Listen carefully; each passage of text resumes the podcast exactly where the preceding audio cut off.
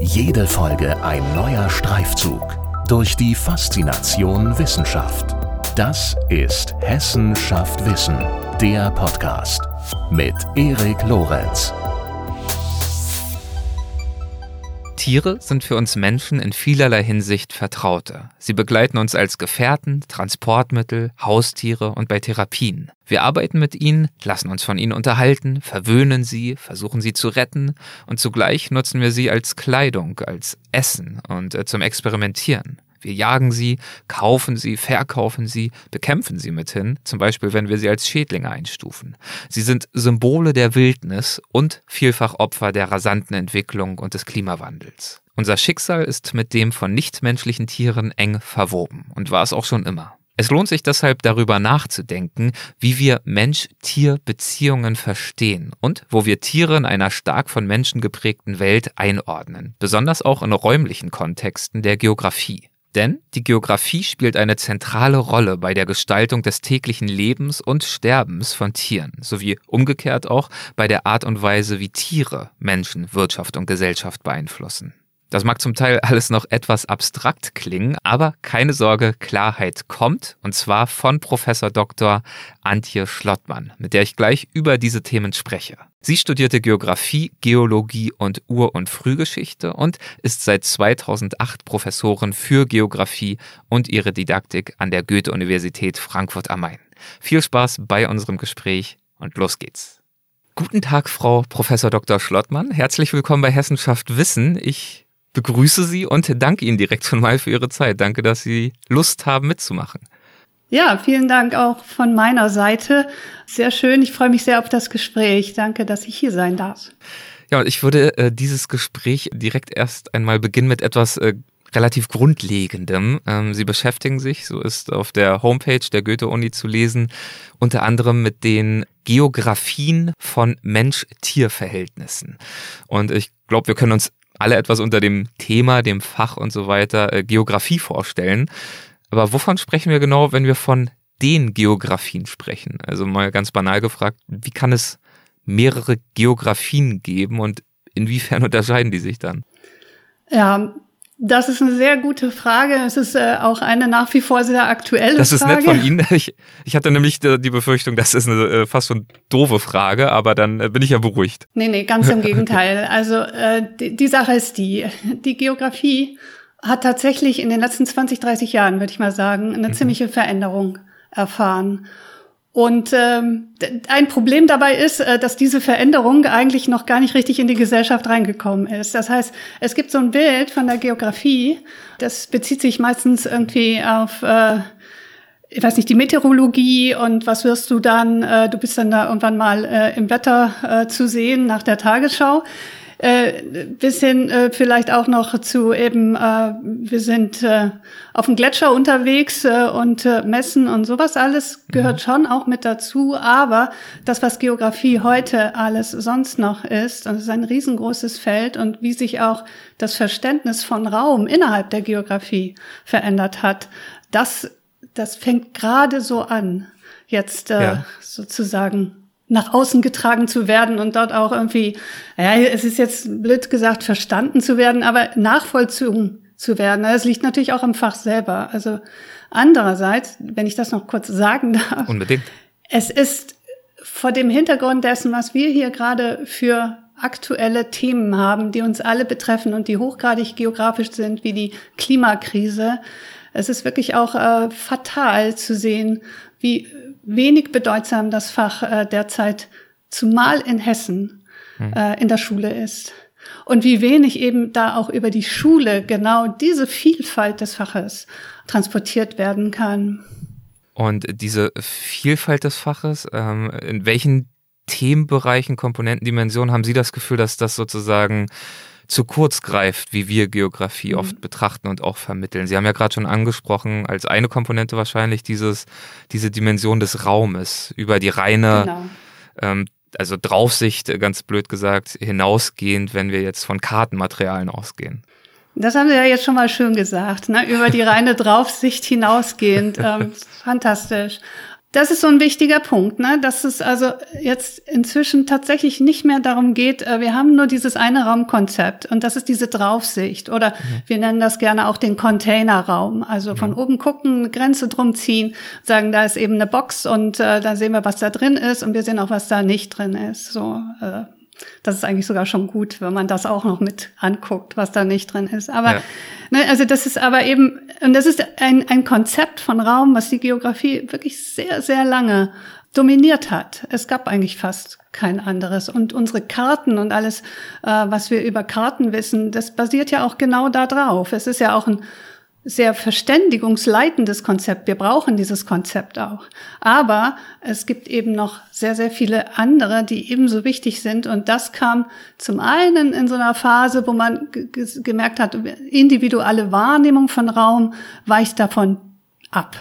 Ne, das kann was ganz anderes sein für mich, äh, was mir nah ist und was eben äh, fern ist. Da gab es dann ja auch so Karten, die das nochmal ganz anders dargestellt haben die Nähe zu einem bestimmten Raum. Gab es ja diese Karten von New York zum Beispiel, ähm, wo eben das, äh, was man da direkt äh, als Viertel hat, äh, das sieht man ganz en Detail und mhm. das, was eben äh, bis hin zur Übersee, das ist eben total weit weg. So und andererseits aber eben auch gibt es dort auch wieder Beziehungen, äh, die es auch wieder nah erscheinen lassen. Ne? Also da, da äh, passt das nicht mehr mit diesem metrischen Raum.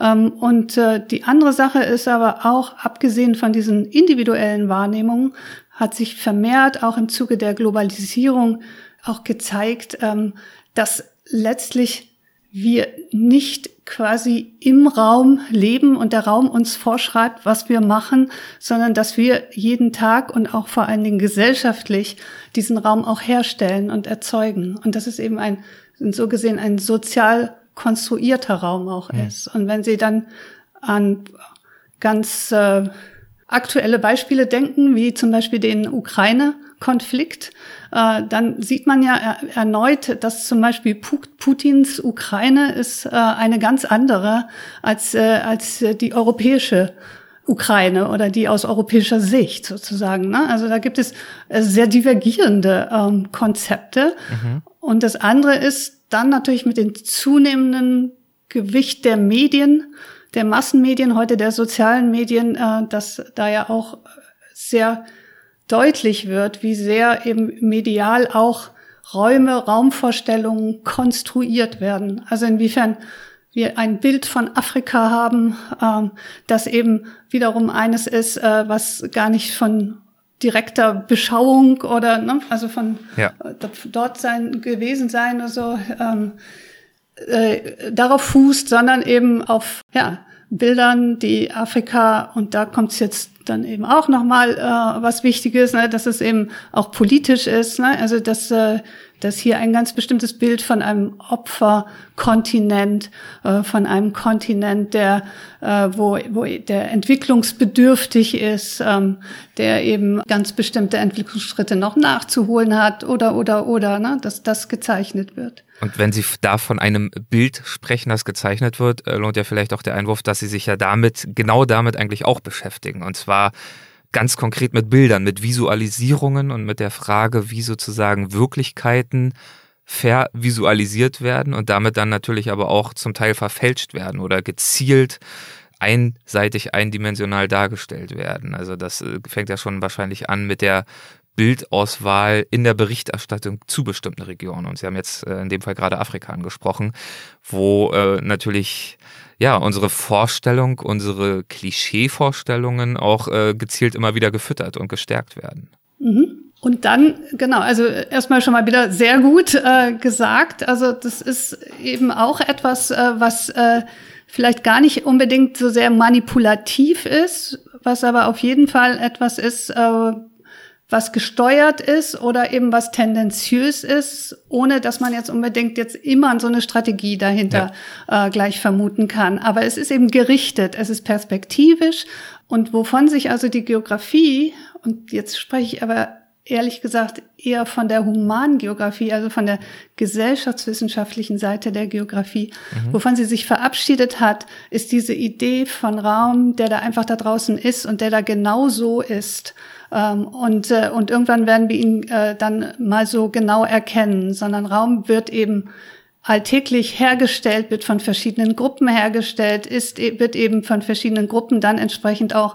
visualisiert, beziehungsweise wird eben in bestimmten Medien auf eine bestimmte Art und Weise dargestellt.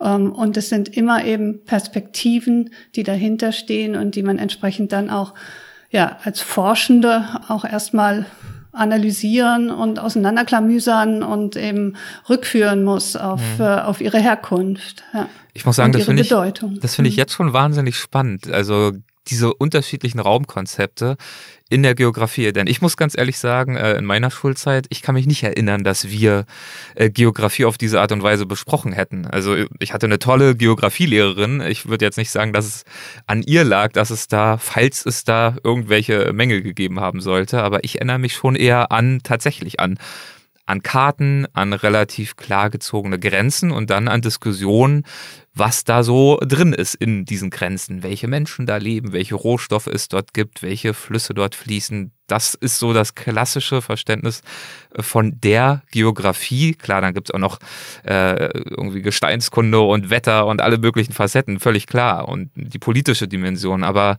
so ganz simpel heruntergebrochen war das Geografie und gar nicht so sehr dieses Verständnis dafür, dass Geografie sozusagen auch eine Frage von fast schon Interpretation oder von Position sein kann, dass wir denselben Raum aus verschiedenen Perspektiven betrachtet auch anders sehen können und auch andere Rückschlüsse vielleicht daraus ableiten können, was diesem Raum gut täte, welche ähm, Handlungsempfehlungen sich vielleicht auch ableiten lassen, welche, wie zu beurteilen ist, zu interpretieren ist, was, was sich da in den letzten fünf oder zehn Jahren abgespielt hat. Also, dass das alles so verstehe ich sie zumindest, deutlich ähm, relativer ist. Genau, relativer, beziehungsweise wir sprechen auch von relationaler mhm. ähm, und eben im Gegensatz zu absolut, einem ja. absoluten Raumverständnis. Genau, und ich meine, das fängt ja auch schon vor der Schule an. Also da haben wir dann erstmal die Kinderatlanten mhm. und da ist auch ganz klar, ne, das Kamel ist da in der Wüste und ja. das, ne, und also so, so, das ist ja das, äh, das vorherrschende Konzept, sag ich mal, ne, mhm. also mit dem wir auch, äh, auch aufwachsen.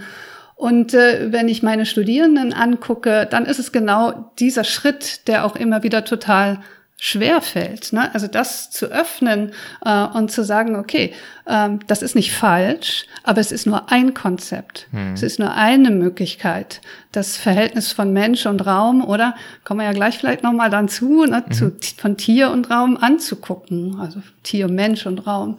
Ne? Also das, äh, dieses, diese, diese Vielfalt kann einerseits dann erstmal sehr verwirrend und irritierend sein weil man ja so darüber eigentlich noch nie nachgedacht hat und irgendwie, ja, das, das ist doch so, ne, kommt genau. dann ja viel, der ist doch da und so. Ne, ne. Und, äh, und gleichzeitig, wenn man das ein bisschen, wenn man spielt ein wenig dann mit diesen Raumkonzepten, dann wird aber schon auch klar, wie weit die wirklich auch ganz tolle Werkzeuge sind, um eben diese Raum-Mensch-Beziehungen in verschiedenen Kontexten sehr in sehr unterschiedlicher Weise anzugucken. Und dann wird eben vieles klar. Dann, da wird auch klar, inwiefern eben diese Konzepte zum Teil äh, miteinander überhaupt nicht äh, in Einklang stehen. Ne? Und mhm. genau da vielleicht aber auch ein Problem ähm, dann ist, äh, wo das nicht äh, zusammenspielt. Hm. Ja, aber dann sprechen wir doch vielleicht mal über dieses Thema Mensch-Tier-Verhältnisse in Bezug auf den geografischen Diskurs, in Bezug auf den Raum in Anführungszeichen. Worum äh, geht es Ihnen bei der geografischen Beschäftigung mit Tieren? Also ich verstehe jetzt schon mal, dass es wahrscheinlich sich nicht darauf begrenzt festzustellen, haben Sie ja gerade schon gesagt, das Kamel ist dort und dort und der Wal schwimmt dort und dort, sondern ähm, es scheint ja dann doch ein bisschen komplexer zu sein als das. Genau, das war übrigens ja genau das, was die, was die Tiergeografie, die klassische Tiergeografie genau gemacht hat ne, mhm. und gefragt hat. Also wir brauchen Verbreitungsgebiete und dann können wir auch gucken, äh, wie viele Tiere auf welchem Raum äh, überhaupt Platz haben und, äh, und wie viel da vielleicht aber auch noch dazu Platz haben. Das hat ja auch äh, zum Teil landwirtschaftliche beziehungsweise eben dann sehr pragmatische ähm, Hintergründe gehabt, äh, um das rauszufinden. Mich interessiert ähm, genau das Zusammenwirken letztlich, das Zusammenwirken von Tier, Mensch und Raum und das eben dann in unterschiedlicher räumlich, räumlicher Perspektive. Ne? Also in, äh, in Bezug eben auf das Soziale, in Bezug auf das Leibliche, in Bezug auf also das, wie wir es wahrnehmen, aber welche auch äh, Symboliken ähm, dabei eine Rolle spielen und äh, letztlich äh, dann aber auch eben, was das äh, bedeutet, äh, wenn man jetzt so einen Bestand äh, sich da anguckt oder schaut, wie das läuft in verschiedenen Kontexten, was das bedeutet für die Zukunft mhm. von diesen Kontexten. Ne? Also das heißt auch, wie können wir uns denn jetzt A, eine zukünftige, dieses zukünftige Zusammenleben vorstellen und was heißt das aber wiederum dann auch äh, dafür, wie wir heute damit äh, umgehen müssten und äh, wie wir hinterfragen sollten, was wir heute zum Beispiel eben im Natur- und Artenschutz ähm, für Vorstellungen haben und wie sich die verfestigen und äh, inwiefern die nicht aber vielleicht auch mal geändert werden könnten. Mhm, mh. Okay, um das vielleicht noch etwas konkreter zu machen, also Fragen des Artenschutzes spielen da mit rein. Haben Sie vielleicht noch zwei, drei andere Beispiele, welche Themen, Fragestellungen eine Rolle spielen können in der Auseinandersetzung mit diesen räumlichen Mensch-Tier-Verhältnissen? Ja, also gibt's natürlich unglaublich viel. Mhm. Ähm, also zum einen äh, geht es, äh, geht es darum ähm, zu verstehen, inwiefern jetzt äh, bestimmte Tiere an bestimmten Orten eingesetzt werden können, um eben dieses Verhältnis äh, vielleicht auch zu, zu verändern, zu verbessern, wie wir andersherum aber auch mit Tieren zum Beispiel umgehen an Orten, wo sie bisher überhaupt nicht waren und irgendwie auch nicht äh, sein sollten. Ein Beispiel, was da immer hier in Frankfurt im Vordergrund steht, ist, sind die Nilgänse, die äh, jetzt ja sozusagen neu hinzugekommen sind, also Neubürger sind. Ähm, mhm und gleichzeitig aber als invasive Art äh, auch eigentlich gar nicht gewollt sind. Und äh, darüber gibt, äh, ist ja ein riesiger Disput entstanden, wie genau damit jetzt, äh, jetzt umzugehen ist. So. Mhm. Ansonsten gibt's also äh, überall und äh, wenn man jetzt äh, auch an, an klassische Konfliktsituationen denkt, wie, wie Tauben, Tauben sowohl in der Stadt als auch äh, eben äh, auf Plätzen, äh, an, an, an Gebäuden und so weiter, die da offenbar ja nicht mehr äh, nicht erwünscht sind. Äh, gleichzeitig eben haben wir andere Tauben, die sind sehr wohl erwünscht und äh, die guckt man gerne an.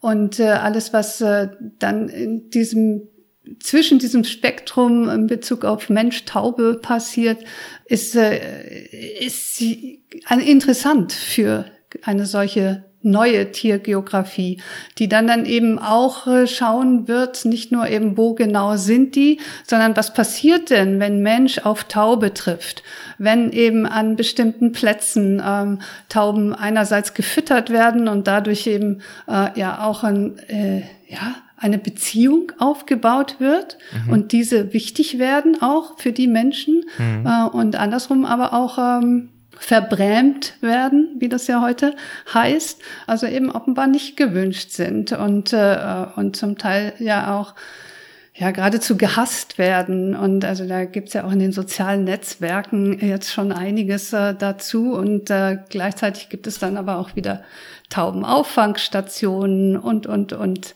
Und das, äh, dieses Verhältnis eben hat eigentlich schon, eben zeigt schon alle Facetten, so, die. Und da, ich finde, das ist ja wirklich äh, wahnsinnig spannend. Also wie unterschiedliche Verhältnisse wir zu Tieren haben und haben können. Ich war also angefangen bei so einer Taube von gehasst bis durchaus auch äh, gemocht, je nachdem vielleicht, was es auch für eine Taubenart ist, fieserweise.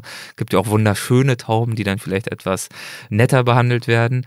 Ähm, es gibt ja auch regelrecht identitätsstiftende Verhältnisse ne, zwischen oder Beziehungen zwischen Menschen und Tieren. Also ich habe mir da vermerkt, zum Beispiel die Arbeit mit blinden Hunden, dann aber auch Beziehungen, die noch viel tiefer gehen, was die kulturelle Dimension anbetrifft, zum Beispiel ähm, die sogenannten Pferdenationen, die es ja auch gibt, aber dann ja auch wieder tierethische Fragen, wenn wir über Massentierhaltung nachdenken. Das sind ja alles Beziehungen, Verhältnisse, die aber ganz, ganz unterschiedlich gelagert sind und auch alle zu ganz unterschiedlichen Fragen führen. Genau. Was wäre dann Ihre Frage? das war jetzt erstmal so eine, so eine begeisterte Feststellung in den Raum yeah. hinein. Ähm, ja. Nee, also absolut, also, genau. Das, äh, das und, und das ist, genau, es ist eben, also ich glaube, je mehr man drüber nachdenkt, ne, desto, ja. desto größer ähm, wird dieses Feld. Aber das ist gleichzeitig auch wieder ein, äh, eine Facette von äh, meiner beziehungsweise unserer, wenn ich jetzt mal so für meine Mitforschenden spreche, Beschäftigung damit. Nämlich wie eben bestimmte Mensch-Tier-Verhältnisse oder Teile davon geradezu äh, gesellschaftlich aus dem Blick rücken auch ne, gar nicht mehr irgendwie ja. thematisiert werden äh, und andere dann sehr wohl. Wenn man jetzt dran denkt, äh, zum Beispiel gestern, vorgestern war noch mal äh, viel in den Medien zu, äh, zum Wolf in Brandenburg mhm. und der Rückkehr des Wolfes. Und dieser Mensch-Tier-Konflikt, äh, Mensch-Wolf, das ist einer, der eben gerade so in den letzten Jahren total viel Aufmerksamkeit bekommen hat. Ja. Jetzt kann man sich natürlich fragen, woran das liegt. Äh, einerseits daran, äh, dass es wirtschaftliche Zweige betrifft, sicherlich. Also es geht äh, ja meistens nicht darum, äh, dass jetzt tatsächlich Menschen angegriffen wurden. Im Gegenteil, vielmehr wurde klar, das hat der, der Wolf seit vielen Jahren nicht getan, mhm. ne? sondern es geht darum, dass er Schafe reißt zum Beispiel. Und es geht darum, dass er ein Bedrohungsszenario wachruft, das tief verankert ist ne, an, äh, in, also historisch auch, mhm. äh, fängt ja an mit, äh, mit den Märchen, die wir alle kennen.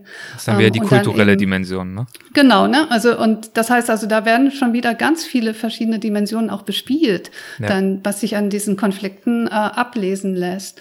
Und andere Konflikte oder Tiere, die, äh, die kommen im Prinzip nicht vor. Und jetzt muss man auch wieder fragen, wovor? Ne? Das ist halt so, dass wir hier meistens nicht viel Berichterstattung haben über Tierkonflikte mit Elefanten, ähm, weil sie, weil sie jetzt, ne, weil sich hier nicht abspielt. Andererseits ne, könnte man jetzt sagen, gut, äh, spielt ja eigentlich keine Rolle, könnte ja trotzdem sein. Über Afrika wird anders auch viel berichtet, ne? aber das, äh, das rückt hierzulande doch eher raus. Ne? So. so ist es, so ist es, ja.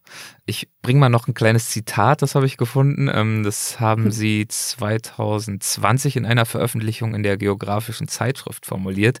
Ähm, da haben Sie geschrieben, es gehe darum, alles in allem nochmal zusammengefasst, Zitat, komplexe gesellschaftliche Tier-Raum-Verhältnisse aus nicht menschzentrierter Perspektive zu denken und dementsprechend neue Methoden des Feldzugangs zu finden. Ähm, also das Nicht-Mensch-Zentrierte haben wir jetzt, glaube ich, schon verstanden, dass es eben nicht nur um uns geht und wie wir die Welt wahrnehmen, sondern dass es im Zweifel auch um eine Interaktion geht, um eine Wechselwirkung. Was können das äh, für neue Methoden des Feldzugangs sein? Was ist damit gemeint? Bezieht sich das einfach nur auf die Betrachtungsweise, die wir jetzt gerade schon diskutiert haben, sozusagen das Verständnis für Geografie weiter zu öffnen?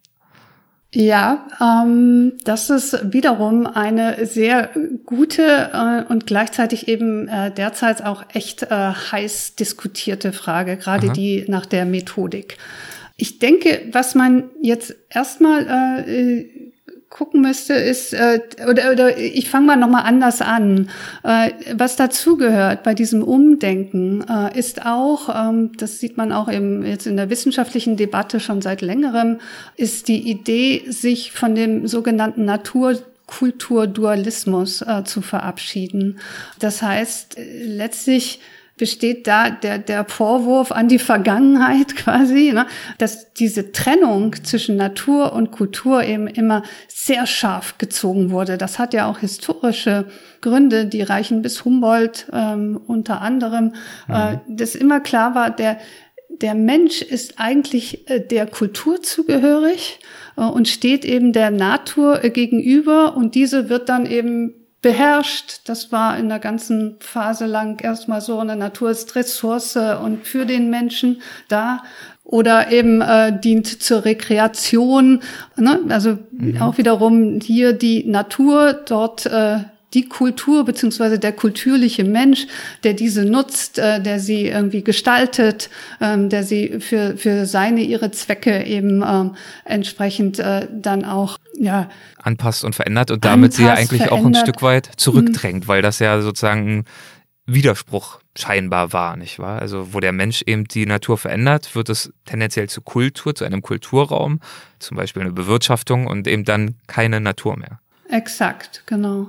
Und dann, äh, also das ist ja, das ist jetzt schon nicht mehr so ganz jung, äh, diese Idee zu sagen, nee, da, wenn wir immer nur vom Menschen aus blicken, wenn wir immer nur vom Menschen aus irgendwie die Natur, die Natur äh, begreifen, dann werden uns Krisen, wie wir sie jetzt gerade haben, nie verständlich werden in mhm. dieser Art und Weise. Also Krisen, die Pandemie gehört unter anderem dazu, aber natürlich auch die, die Klimakrise. Wir können die Komplexität da nicht äh, aufdröseln, solange wir, und wir können sie vor allen Dingen dann nicht verstehen, solange wir äh, die, die, die Natur und die Tiere als Teil davon immer quasi als passive, reaktive äh, Natur verstehen, die äh, keine, keinerlei Handlungsmacht äh, besitzt und äh, nur irgendwie funktioniert und an den Menschen angepasst werden kann, soll und äh, entsprechend auch äh, in der Forschung, ne, so, solange wir immer mit menschlichen Kategorien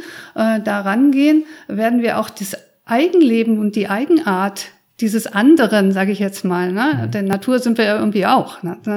Da werden, werden wir sie nicht, ne? werden wir nicht begreifen. Wir müssen diesen, dieses Zusammenspiel anders verstehen. Und dafür wurde unter anderem dann auch der Begriff der Hybridität äh, ins Spiel gebracht, nämlich äh, genau da sozusagen zu, erstmal davon auszugehen, ähm, dass es immer ein, ein Zusammenspiel von natürlichem, kulturlichem, andere Begriffe müssten man finden, ne, von mhm. menschlichem, nichtmenschlichem ist und eben niemals irgendwie äh, klar und sauber getrennt werden kann wenn es denn zielführend sein soll, im Sinne von Verständnis. Ne? Können, können, können wir natürlich trennen, haben auch lange gemacht. So, also geht. Ja, ja. Ja, mir kommt bei dem, was Sie da äh, gerade so erzählen, zum Beispiel äh, Südtirol in den Sinn mit den Dolomiten und diesen Hochalmen, diesen Wiesen, die ja seit Jahrhunderten schon bewirtet sind und in ihrer Anmutung dadurch auch äh, natürlich stark verändert worden sind von diesen bäuerlichen Kulturen. Aber ähm, da nun zu sagen, das sei keine Natur mehr, daran finde ich, erkennt man ganz gut an diesem Beispiel, dass das äh, deutlich zu kurz greifen würde, sondern äh, viele argumentieren, dass gerade also die Natur in bestimmtem Maße sogar bewahrt wird durch die Bewirtschaftung, weil die Wiesen gepflegt werden, weil dadurch die Erosion ähm, vermieden wird und so weiter und so fort, führt jetzt vielleicht zu weit. Aber ähm, es gibt äh, sicherlich Beispiele, die relativ einleuchtend sind, die zeigen, dass Natur und Kultur durchaus auch miteinander einhergehen kann. Und dann ist es ja auch immer eine Frage der Perspektive. Also aus Sicht eines Käfers würde ich mal sagen, selbst wenn es eine bewirtschaftete Wiese ist, wenn der da durch die Wiese krabbelt, ist das für ihn natürlich nach wie vor Natur. Also er hat ja gar nicht diese, diese ganz große Draufsicht, wie wir sie haben. Genau, beziehungsweise er hat auch nicht ja. die Sprache und ne, darüber auch nicht die Kategorien, in der wir Natur und überhaupt auch alles andere begreifen. Aber das ist eben eine sehr mhm. menschliche mhm. Perspektive. Und wenn man da auch da mal ein bisschen relationaler dran geht, ähm, dann äh, kommt man eben dahin, dass man sagt, okay, vielleicht ist genau diese menschliche Perspektive auch eine, die wir vielleicht nie verlassen können. Ne? Also das ist ja auch so ein erkenntnistheoretischer Streit, sage ich jetzt mal. Und da spricht ja auch vieles dafür, dass wir da erstmal nicht rauskommen aus dem Ding. Ne? Und insofern sind mhm. wir immer anthropozentristisch veranlagt.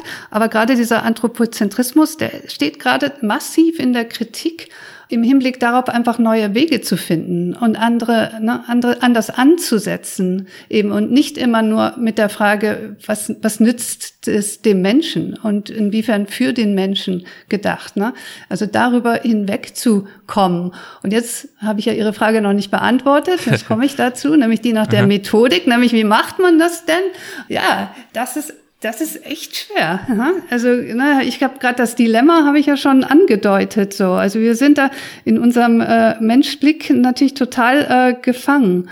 Und äh, Andererseits glaube ich schon, dass es eben Möglichkeiten gibt, äh, zumindest äh, da äh, das in, in Frage zu stellen oder mitzudenken, dass es eben nur eine Perspektive ist und dass es perspektivisch auch immer ist. Und da ähm, daraus, wenn man das erstmal grundlegend so voraussetzt, dann ergeben sich auch neue Möglichkeiten für die Methodik. Und äh, das heißt dann eben nicht mehr unbedingt nur äh, zählen und messen. Das wäre mhm. so die klassische Tiergeografie. Ne? Und, äh, und eben kartieren äh, war ja auch eben da diese klassische Methode, sondern dann eben, wie das früher in der Ethnographie oder immer noch ja auch ethnografisch gemacht wird, auch in Bezug auf Tiere und Orte und Situationen dabei sein, hin, ne, miterleben, mit sein und dann dokumentieren äh, und daraus dann eben Interpretationen ähm, und, äh, und äh, Schlüsse zu ziehen. Und statt einem einfachen Kartieren gibt es zum Beispiel sowas wie Situationskartierung oder Situationsanalysen, um erstmal dieses ganze Netzwerk und der, der Frage nach, also das Netzwerk zu zeichnen oder der Frage nachzugehen, wer und was spielt denn hier eigentlich alles erstmal mhm. eine Rolle? Also, also ist man vielleicht vorher überhaupt nicht drauf gekommen ähm, und, äh, und findet dann äh, plötzlich, dass eben nicht nur die Tiere selbst, vielleicht auch nicht der Mensch, Nehmen wir jetzt meinetwegen eben den blinden Hund äh, oder den Spaziergang mit dem Hund im Park. Da sind nicht nur die beiden dran äh, beteiligt, sondern da spielt zum Beispiel die Hundeleine eine ganz entscheidende Rolle, der dann im Übrigen äh, auch sowas wie Handlungsmacht zugesprochen wird inzwischen. Da spielt aber auch, äh, da spielt die Bebauung eine Rolle, da spielen die Wege eine Rolle, da spielt aber auch der Zaun eine Rolle, da spielt auch eine Rolle, wer da überhaupt in den Park reingehen darf, wo sich der Hund aufhalten mhm. darf, wo sich die Menschen aufhalten mhm. dürfen. Ne? Das sind alles Mensch, Tier, räumliche Zusammenwirken, ähm, das da eine Rolle spielt und, äh, und entsprechend dann auch ähm, angeschaut werden müsste, indem man, und das wäre jetzt eben der methodologische Zugang, indem man da mitgeht, indem man dann erstmal aufmerksam ist, wie, wie genau fun funktioniert dieses Zusammenspiel, was spielt dabei eine Rolle, hm, wer wird wie aufmerksam, äh, inwiefern äh, ist das, das wäre dann so eine Frage, die dann daraus entstehen könnte, einerseits äh, konstitutiv für die Identität des Menschen, der sich da natürlich auch mit und, äh, und über den Hund und das gemeinsame Bewegen identifiziert, andererseits aber vielleicht auch für mhm. den Hund. Und inwiefern wird der Hund hier jetzt gleichzeitig wieder als Instrument für den Menschen, als äh, Companion und, äh, oder äh, na, wie sagt man, ähm, Begleiter, mhm. genau, äh, gedacht und gesehen, äh, inwiefern ist er Freund, inwiefern äh, ist er dann aber auch medizinischer Helfer, wenn er ein ja, Blindenhund ja, ist. Ja. So. Mhm. Und da, ne, da kommt dann äh, sozusagen die, die Überschneidung auch von, von leiblichen Räumen und sozialen Räumen und von ähm, letztlich äh, aber dann auch äh, einem metrischen Raum äh, in Bezug eben auf den Zugang und die Möglichkeit, sich da überhaupt äh, aufzuhalten und äh, gemeinsam bestimmte Aktivitäten zu verrichten. Andere sind dann wieder verboten. Ja, ja. ja, daran merkt man schon, wie, wie unterschiedlich also diese Beziehungen auch sein können, haben wir schon angedeutet, abhängig davon, natürlich von welchen Tieren wir sprechen, aber auch von welchen Räumen wir sprechen. Also es ist eben ein großer Unterschied, ob ich mit einem Hund durch eine äh, stark durchzäunte Nachbarschaft wandere oder auf einem Feld unterwegs bin oder im Wald oder sonst wo. Es ist auch natürlich ein Unterschied, ob wir insgesamt vom Raum, zum Beispiel des Hauses, in dem wir leben, ausgehen und den Tieren, die darin vielleicht mit uns leben, ob wir auf einem Bauernhof uns befinden, ob wir vom Kontext der Arbeit sprechen, ob wir vielleicht auch vom Kontext einer breiteren Natur, Schrägstrich, Kultur oder auch der Wildnis sprechen. Also es gibt ganz viele Räume, ganz viele Arten von Räumen und ganz viele Arten, wie das dann wiederum die Beziehung beeinflussen kann. Und vielleicht ähm, sprechen wir noch ein bis zwei weitere Beispiele an, um das oder einiges von dem, was wir jetzt schon besprochen haben, zu verdeutlichen. Äh, Sie haben sich zum Beispiel mal ausführlich mit Wildpferden beschäftigt in einem Nationalpark in Namibia. Und ähm, ich finde, dieses Beispiel zeigt ganz gut, wie vielschichtig die Konflikte um Natur- und Artenschutz häufig auch sind. Um welchen Nationalpark äh, ging oder geht es da? Also wo liegt er und wie können wir den uns äh, in etwa vorstellen? Ja, ähm, das ist der Namib Naukluft Nationalpark, der liegt im Südwesten Namibias und äh, ist erstmal einer, ich würde mal sagen, der weniger bekannten Nationalparks, äh, vor allen Dingen, äh, weil er eben relativ trocken ist. Das ist äh, ein großer Teil davon ist Wüste äh, und das heißt andersrum, äh, dass äh, zum Beispiel die Tierwelt ähm, gar nicht so sehr der entspricht, wie man sich das als Afrika-Reisende vielleicht vorstellen mhm. würde. Zum Beispiel eben diese Big Five, die man ja sonst auch immer mit afrikanischer Wildnis verbindet. Also äh, Nashörner, Büffel, ähm, Leoparden und Löwen und so weiter, die kommen da nicht vor. Und äh, das heißt also, es ist sehr trocken, es ist sehr heiß, äh, es ist sehr karg und äh, insofern äh, ein Gebiet, das erstmal auch touristisch gar nicht so viel herzugeben scheint. Aber da gibt es natürlich dann doch äh, den einen oder anderen Anziehungspunkt äh, touristischer Natur, der aber auch für den einen oder anderen Konflikt sorgen kann. Ähm, worin äh, besteht in diesem Nationalpark der Konflikt, mit dem Sie sich beschäftigt haben? Genau, also ich glaube, wichtig war jetzt erstmal zu sehen, dass, dass diese Tiere eben, diese großen Tiere eigentlich mhm. nicht vorkommen, was aber vorkommt, sind äh, Wildpferde. Mhm.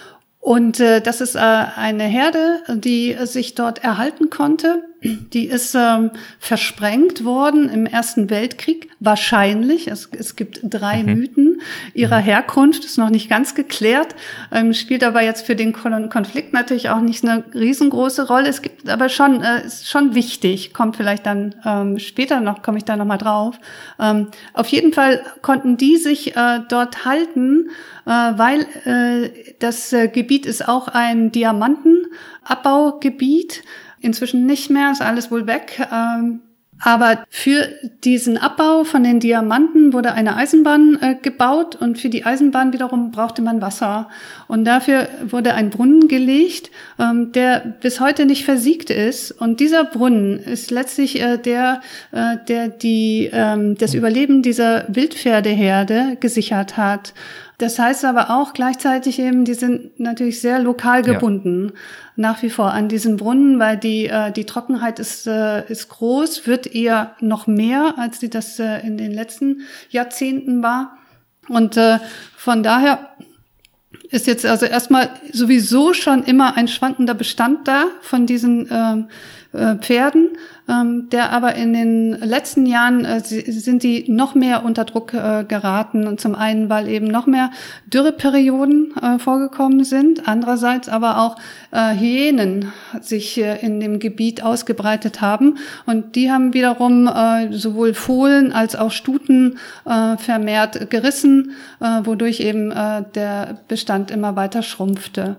Und jetzt ist es aber so, dass die, diese Tiere, es ist, es ist eine relativ komplexe äh, Situation, also die sich eigentlich auch erst dann entspannt, wenn man tatsächlich da mal richtig hinguckt und dann die einzelnen Sachen verfolgt. Politisch gesehen sind die Tiere derzeit unter Schutz gestellt, weil sie eben ein Teil dieses Namib-Naukluft Nationalparks also sind. Die Hyänen und die Wildpferde. Ja. Genau.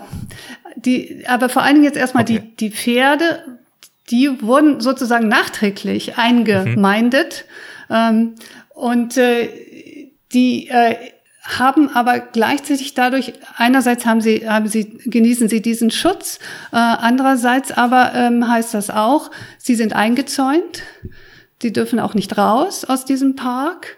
Äh, und zum Teil wurden dann eben auch, äh, auch Wege zerschnitten, die sie normalerweise gehen würden, auf der Suche nach Futter, aber auch äh, auf der Flucht vor Feinden. Und das ist jetzt das Problem, also da ist sozusagen der Tier-Tier-Konflikt mhm. angesiedelt, ähm, dass sie den Hyänen letztlich nicht ausweichen können äh, und dass sie auch keine größeren Wege mehr gehen können, äh, zum Beispiel ins näher gelegene Bergland, äh, wenn äh, dort immer noch ein bisschen mehr Feuchtigkeit herrscht, als es das in den tiefer gelegenen Gebieten äh, tut und eben äh, dementsprechend eben wirklich sehr eng an diesen Brunnen gebunden sind, wo sie aber eben dann auch das Futter der Hyänen werden. So das ist also der Tier-Tier-Konflikt. Von was den Menschen angeht, gibt es jetzt verschiedene Lager. Da gibt es diejenigen, die wirklich äh, darauf angewiesen sind und andere, die aus anderen Gründen die Tiere erhalten wollen und schützen wollen.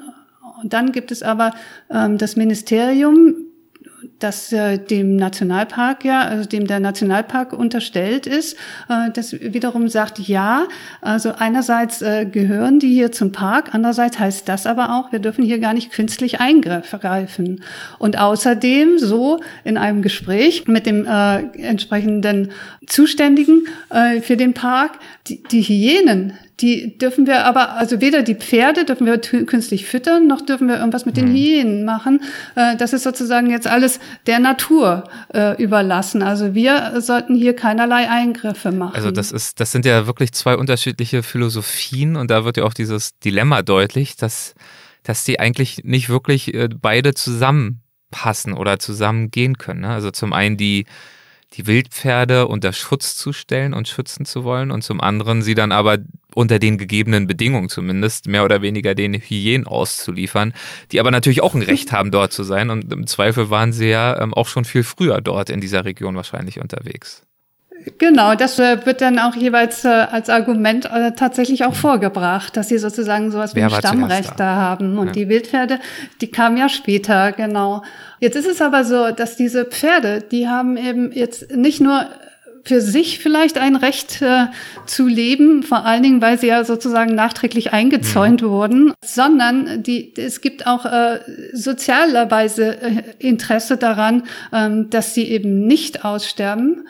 Und äh, das liegt an dieser ganzen Industrie und vor allen Dingen der touristischen Industrie, die sich da um die Pferde rum äh, gebaut hat. Also die, sie haben keinen Reiseführer, der nicht die Wildpferde von Garb äh, mitnennt, weil das äh, sozusagen das einzig größere äh, Säugetier, was da vorkommt, ist. Und weil es eben irgendwie auch spektakulär ist. In dieser Einöde hat man da plötzlich eben so eine, eine, eine Pferdeherde äh, mit Fohlen und so weiter. Das ist ja was zum Angucken dann. Und damit sind wir wieder bei diesen äh, Bildern, die erzeugt werden, diesen Visualisierungen ähm, die wir vorhin ja auch schon besprochen haben. Ne? Also was steht für was? Und das Wildpferd steht eben jetzt für das wilde, naturbelassene Namibia, zumindest in dieser Region, obwohl es sie dort ursprünglich gar nicht gab. Genau. Mhm. Ähm, gibt eine Briefmarke, wo mhm. äh, dann eben auch äh, die karge Landschaft und äh, die Pferde dargestellt sind, eine ganze Serie. Und äh, da sieht man ja auch wieder, wie ein Tier eben auch zu so einer Nationalsymbolik äh, kommen kann und, äh, und dafür stehen kann. Ob das ja. jetzt eben der Adler für Frankfurt ist oder eben äh, dann das Pferd für, für Namibia, aber dann eben auch für eine ganz bestimmte Region und für einen Teil von, von, von einem Land, der gleichzeitig ja vielleicht auch äh, sonst nichts zu bieten haben, sag ich mal. Ne? Mhm. So, also das äh, ist entscheidend für zum Beispiel Farmen. Also wir haben eine Farm da besucht, die ähm, sich komplett äh, auf diese Pferde auch ausgerichtet hat. Die haben einen Swimmingpool in Hufeisenform mhm.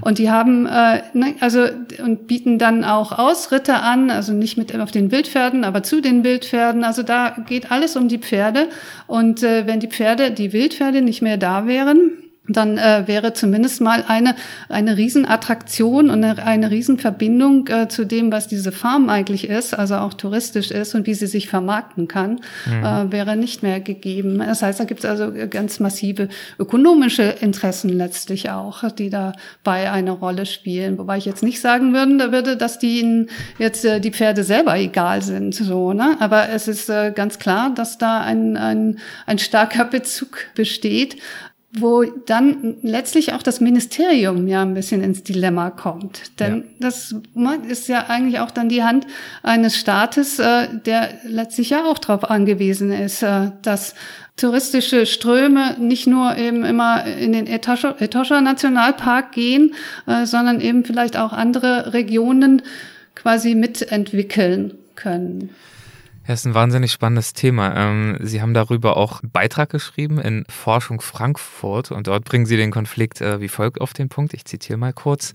Welche Naturvorstellung sich durchsetzt, erweist sich für die betroffenen Tiere als Frage von Leben und Tod.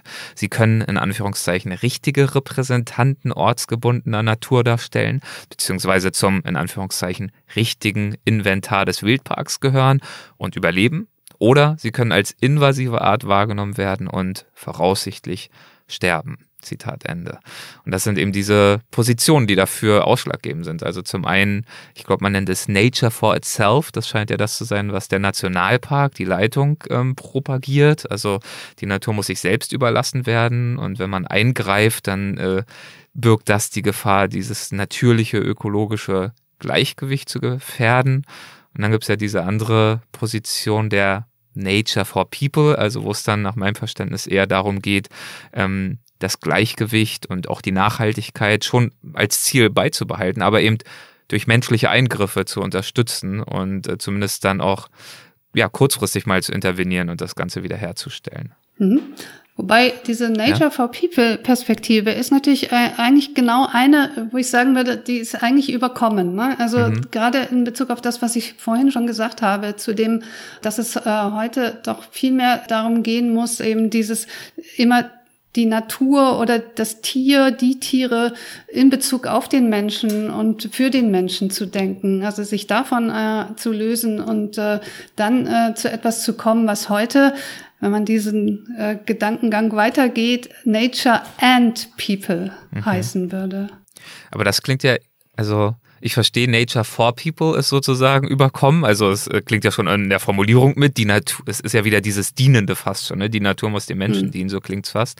Äh, Nature for itself war das andere. Das klingt dann auch, ich will nicht sagen überholt, ist natürlich wunderbar, wenn die Natur unberührt bleiben kann, aber in vielen Fällen wahrscheinlich einfach auch nicht mehr praktikabel.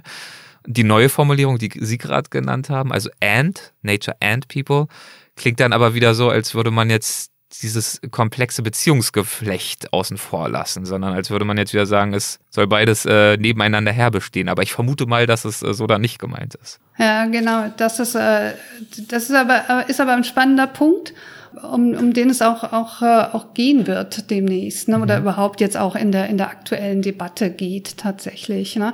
Also wie kann jetzt äh, da tatsächlich äh, so ein, etwas wie ein gleichberechtigtes Zusammenleben äh, stattfinden, äh, das aber eben ähm, ja, also wo quasi dann, sagen wir mal so, jeder, jedes äh, auf seine Kosten kommt und mhm. trotzdem wird es Entscheidungen geben müssen. Das ist ja genau das, was Sie auch gesagt haben. Und deswegen ist das auch äh, so unglaublich schwierig, äh, sich das überhaupt jetzt äh, erstmal im Einzelnen vorzustellen, was das denn heißen sollte. Der Bruno Latour, den ich hier schon mal, äh, glaube ich, zitiert hatte, beziehungsweise der eben auch für diesen, diese Überwindung des Natur, äh, Natur-Kultur-Dualismus steht. Mhm. Der hat ja mal dann so vom Parlament der Dinge gesprochen. Also, dass man irgendwie äh, gucken muss, dass man irgendwie so eine Ebene findet, äh, wo auch alle die Möglichkeit haben, sozusagen zur Sprache zu kommen und überhaupt gehört zu werden. Mhm.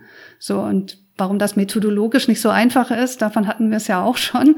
Aber genau, äh, genau da äh, irgendwie muss, denke ich, ja angesetzt werden und, äh, und geschaut werden, wie kann man zumindest durch einen Perspektivenwechsel da äh, eine andere äh, Denke sozusagen äh, etablieren und zu schauen, eben was halt allein schon eben durch dieses Herumspielen mit verschiedenen, mit verschiedenen Räumen und Raumperspektiven, äh, um zu gucken eben, wo liegen denn äh, tatsächlich jetzt äh, diese, diese Konfliktlinien, die äh, dazu führen, äh, dass, dass wir eben alles in allem und langfristig hier ein, ein, ein Rückgang von Artenvielfalt haben, mhm. dass wir äh, zum Beispiel uns eine ganz bestimmte Natur und ein ganz bestimmtes Inventar auch erstellen. Das sieht man in Afrika wunderbar, wo eben ganz viel Land äh, privatisiert ist, ist und alle darauf angewiesen sind, äh, dass eben jetzt äh, für touristische Zwecke und für einen sehr westlichen Blick äh, Tiere zusammengestellt werden, die dann erlebt werden können. Und das sind eben diese Tiere, mit besonders viel Charisma, mit, ne, also mit visuellen Qualitäten, mit Erlebnisqualitäten, die dann natürlich vermehrt nicht nur da eingesetzt werden, äh, sondern tatsächlich auch gezüchtet werden. Und das ist sozusagen die Natur von morgen, ne? die, die wir uns da in einer sehr selektiven Weise erstellen und die wirklich alles andere als Nature and People mhm. ist, nämlich, nämlich Nature vor und überhaupt auch aus der Sicht von People. Mhm. mhm. Und da, wenn wir das zum einen im Hinterkopf behalten, also diese Sichtweise und dann auch auf der anderen Seite eben das Umdenken, das Sie gerade schon skizziert haben, bei der Diskussion kommt mir ein Begriff auch immer wieder äh, über den Weg oder ist mir das eine oder andere Mal begegnet. Für Sie wahrscheinlich sehr grundlegend als Begriff, aber ich, vielleicht ist der nochmal hilfreich zum Verständnis. Wird immer wieder hervorgehoben, dass Tiere wie die Wildpferde zum Beispiel Agency hätten. Ähm, das scheint relativ wichtig zu sein. Ähm, was ist damit gemeint, Agency? Hm. Das ist, also ich habe äh, vorhin versucht, das äh, an diesem Hundebeispiel, Hund-Mensch-Beispiel im Park äh, mal zu verdeutlichen. Wenn man es jetzt mal auf die Wildpferde beziehen würde, dann äh, würde man erstmal grundsätzlich sagen, also Agency heißt Handlungsmacht. Und wenn man sich jetzt mal von dem menschlichen Handeln löst, dann würde man vielleicht eher sagen, es ist sowas wie Wirkmächtigkeit.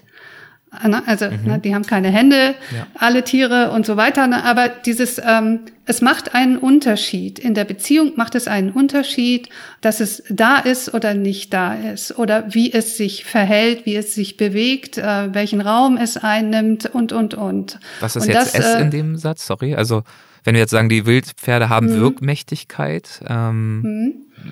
Was, also es ja. sind zum einen die Tiere oder ja. ist das Tier selber. Mhm. Wenn äh, ich äh, dahin gehe und das Tier fütter, dann spricht dann eben auch von Begegnung oder Encounter, das ist auch so ein wichtiger Begriff. Das kann auch visuell sein. Ne? Also wenn, wenn, ich, wenn ich es sehe, dann äh, mache ich was mit dem Tier, aber das Tier macht auch was mit mir. Mhm. Also ich verändere dann vielleicht äh, meinen Blick äh, auf Tiere oder ich bringe in Anschlag, was ich über dieses Tier weiß oder ne, was, wie es für mich steht.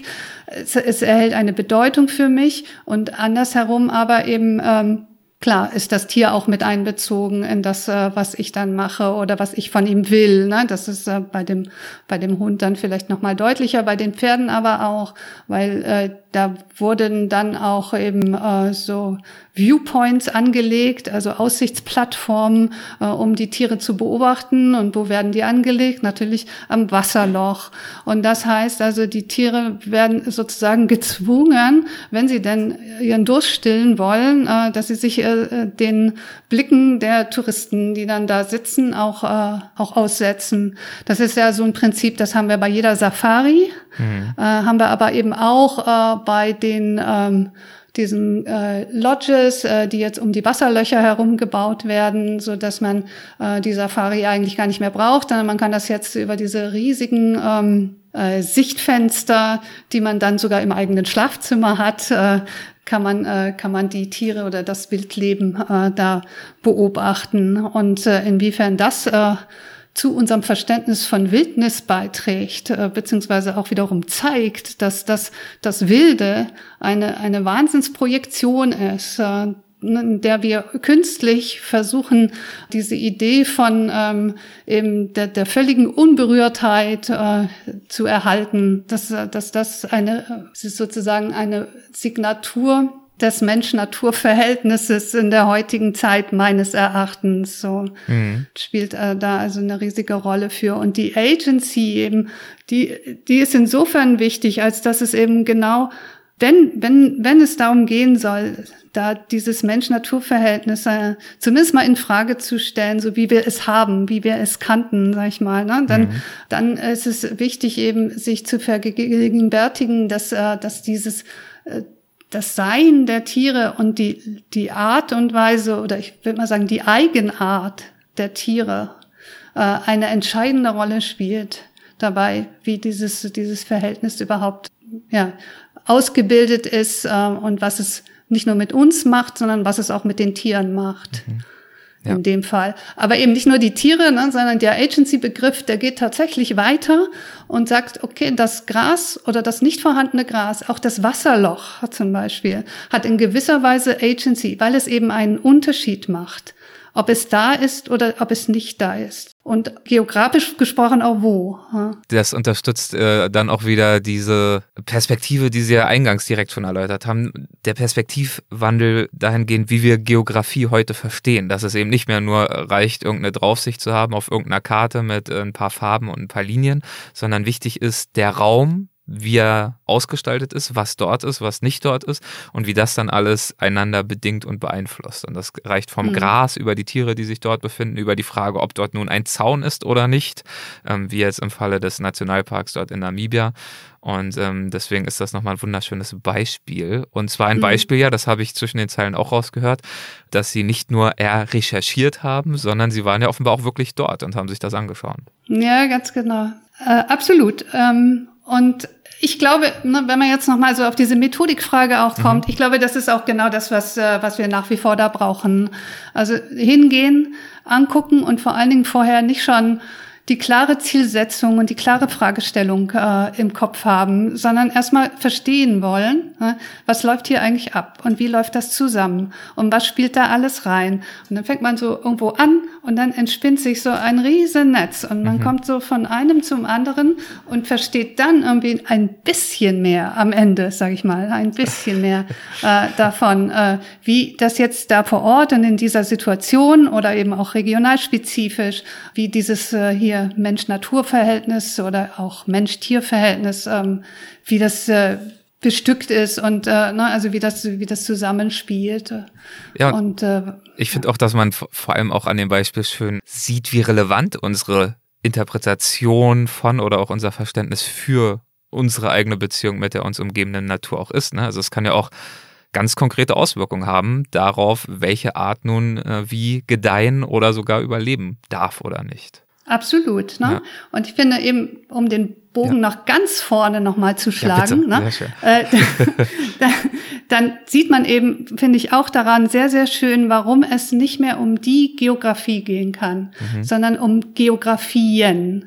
Warum es eben unterschiedliche Geografien sind, äh, die hier eine Rolle spielen, die sich in unterschiedlicher Art und Weise ausprägen, je nachdem, ob ich eben hier die Farmerin bin, äh, die ihr, ähm, ihr Pferdehotel sozusagen äh, weiterfahren möchte, ähm, ob ich die Naturschützerin bin, der aber auch die Pferde gleichzeitig so wahnsinnig im, am Herzen liegen, weil sie mit denen schon so lange zusammen äh, quasi gelebt hat, die beobachtet hat. Und ne, also da für die auch ein Stück Heimat ist, ein, ein sehr starker Bezug also da ist. Gleichzeitig die aber dann weiß, wenn ich Naturschützerin bin, dann muss ich eben auch sowas wie Territorien Carrying Capacities äh, und so weiter äh, mit im Blick haben. Und gelernt habe ich auch eben, äh, dass es äh, bestimmte Areale gibt, in denen dann eben Tiere sein dürfen und andere, wo sie nicht sein dürfen. Mhm. Und das sind alles eben verschiedene Vorstellungen der Verbindung von Raum und äh, menschlichem und nichtmenschlichem Leben und Sein, die da eine Rolle spielen. Und deswegen eben Geografien. Es gibt nicht die eine sondern es gibt immer unterschiedliche und viele. Ach, schön. Jetzt haben Sie und den das Bogen, macht die Geografie ja so wichtig und so den stark. Bogen wirklich, wirklich äh, schön zugemacht. Jetzt habe auch ich verstanden, warum es Geografien sind. Sehr, sehr schön. Das hat sich gelohnt. Vielen, vielen Dank. Das war toll. Vielen Dank für das Gespräch, das noch nicht ganz vorbei ist, denn wir haben zum mhm. Schluss immer noch eine letzte Rubrik. Jetzt werden Sie bestimmt gleich ja, zurückzucken, aber keine Sorge. Ähm, das sind die Halbsätze. Das heißt, ich würde mit Ihrem äh, Einverständnis Ihnen jeweils einen kleinen Halbsatz vorschlagen und wir schauen mal, äh, was Ihnen dazu so in den Sinn kommt. Ob Ihnen was in den Sinn kommt, das muss auch nicht zwangsläufig Ihrer Satz ein Halbsatz sein. Das kann so knapp oder ausführlich sein, wie Sie mögen. Okay, ich versuch's. Ja, wir versuchen es mal. Eine prägende Erfahrung in meiner Karriere war für mich die Arbeit an meiner Mag Magisterarbeit, als ich damals nach Tansania ging und äh, eigentlich eine ganz bestimmte Idee hatte von dem, was ich machen wollte, nämlich über Landnutzungsforschung, ja. äh, dort zu arbeiten in einem Projekt. Und ich war vor Ort und es stellte sich fest, sie hatten mit der Landnutzungsplanung noch überhaupt nicht angefangen, weil da unglaublich viele auch wiederum Widersprüche und Konflikte am Werke waren, wo ich alles umgestoßen habe und gesagt habe, nee, ich muss meine Frage ändern. Und die Frage ist jetzt, warum funktioniert das nicht? Warum hm. funktioniert dieses Projekt nicht? Hm. Das hm. klingt äh, direkt schon wieder spannend. Ich hatte mir das auch äh, vermerkt in der Vorbereitung. Wir schaffen es jetzt nicht mehr, da genauer drauf einzugehen, aber vielleicht, ich drohe schon mal an, äh, melde ich mich irgendwann nochmal bei Ihnen für eine zweite Runde. Aber ja, sehr jetzt gerne. Machen, machen wir erstmal weiter. Als beruflichen Erfolg definiere ich für mich? Ähm, die Möglichkeit, bekommen zu haben, über Dinge nachzudenken, ohne dass ich jetzt stets äh, die, den nächsten Karriereschritt im Blick haben muss. Mhm. Ja, das ist nachvollziehbar, ja. Ja, das ist auch ein Privileg, ähm, das weiß ich auch. Und mhm. ich weiß auch, äh, dass unglaublich viele Nachwuchswissenschaftlerinnen hier wirklich äh, sich abarbeiten daran, äh, genau zu dieser Freiheit kommen zu dürfen. Hut ab vor all denen. Meinen Studierenden gebe ich häufig den Rat, dass sie sich äh, ich gebe denen ja viele Ratschläge. Das muss ich mal, muss ich mal genau überlegen, was mir der wichtigste ja. ist. Aber ich glaube, es ist äh, genau äh, dieser Punkt, sich von dem, wie sie die Welt schon immer gesehen haben, äh, mal zu entfernen und das rumzudrehen, meinetwegen auch verbildlicht in der Karte, die man da mal auf den Kopf dreht, mhm. um, äh, um sich dann selber über die eigenen Gewohnheiten und in dem Fall vielleicht auch Sehgewohnheiten im, besser im Klaren zu werden und die dann mit denen dann eben auch besser umgehen zu können und sie vielleicht eben auch variieren zu können. Mhm. Wäre ich nicht Geografin geworden, wäre ich wohl? Archäologin. Hm. Ja, schön. Ja. Ja, ja, ja. Aber auch Hab nicht ich aber verworfen dann. Okay, ich wollte gerade sagen, klingt auch nicht so überzeugt. Also Sie äh, scheinen hinter Ihrer Entscheidung zu stehen nach wie vor. Absolut, äh, genau. Also nach wie vor äh, Geografie ist das Fach und es braucht viel mehr Aufmerksamkeit und äh, viele interessierte Menschen, die da voran das Fach auch voranbringen. Hm. Wenn ich eine Finanzierung für ein Jahr erhalten würde mit der Freiheit, an irgendwas zu arbeiten, das ich spannend oder wichtig finde, dann äh, würde ich? Dann würde ich tatsächlich in Namibia weitermachen. Aha. Und äh, ich habe da auch einige Ideen, die jetzt leider Corona-bedingt alle ein bisschen auf Eis gelegen haben.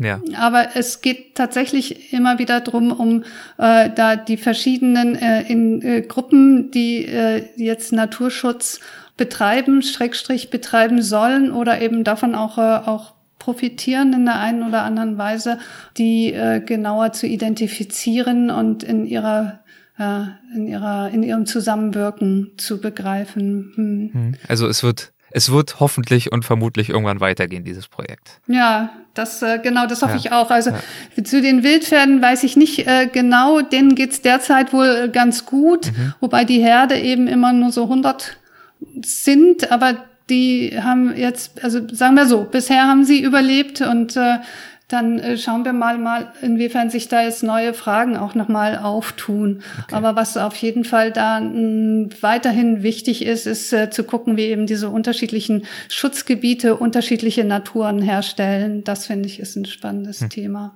Dann äh, drücken wir den äh, Wildpferden mal die Daumen und aber auch Ihnen, äh, dass ich die Möglichkeit bieten möge, dann jetzt nach Corona, so es das dann geben möge oder zumindest so oder so bald, dass Sie die Möglichkeit haben, zurückzukehren und Ausschau zu halten nach neuen Fragen und Ihren Antworten. Ich danke Ihnen herzlich für Ihre Zeit. Vielen, vielen Dank dafür. Danke fürs Gespräch. Ja, danke schön. Danke auch von meiner Seite. Hat viel Spaß gemacht und war mir eine Freude. Mir auch. Dankeschön. Ciao. Hessen schafft Wissen der Podcast.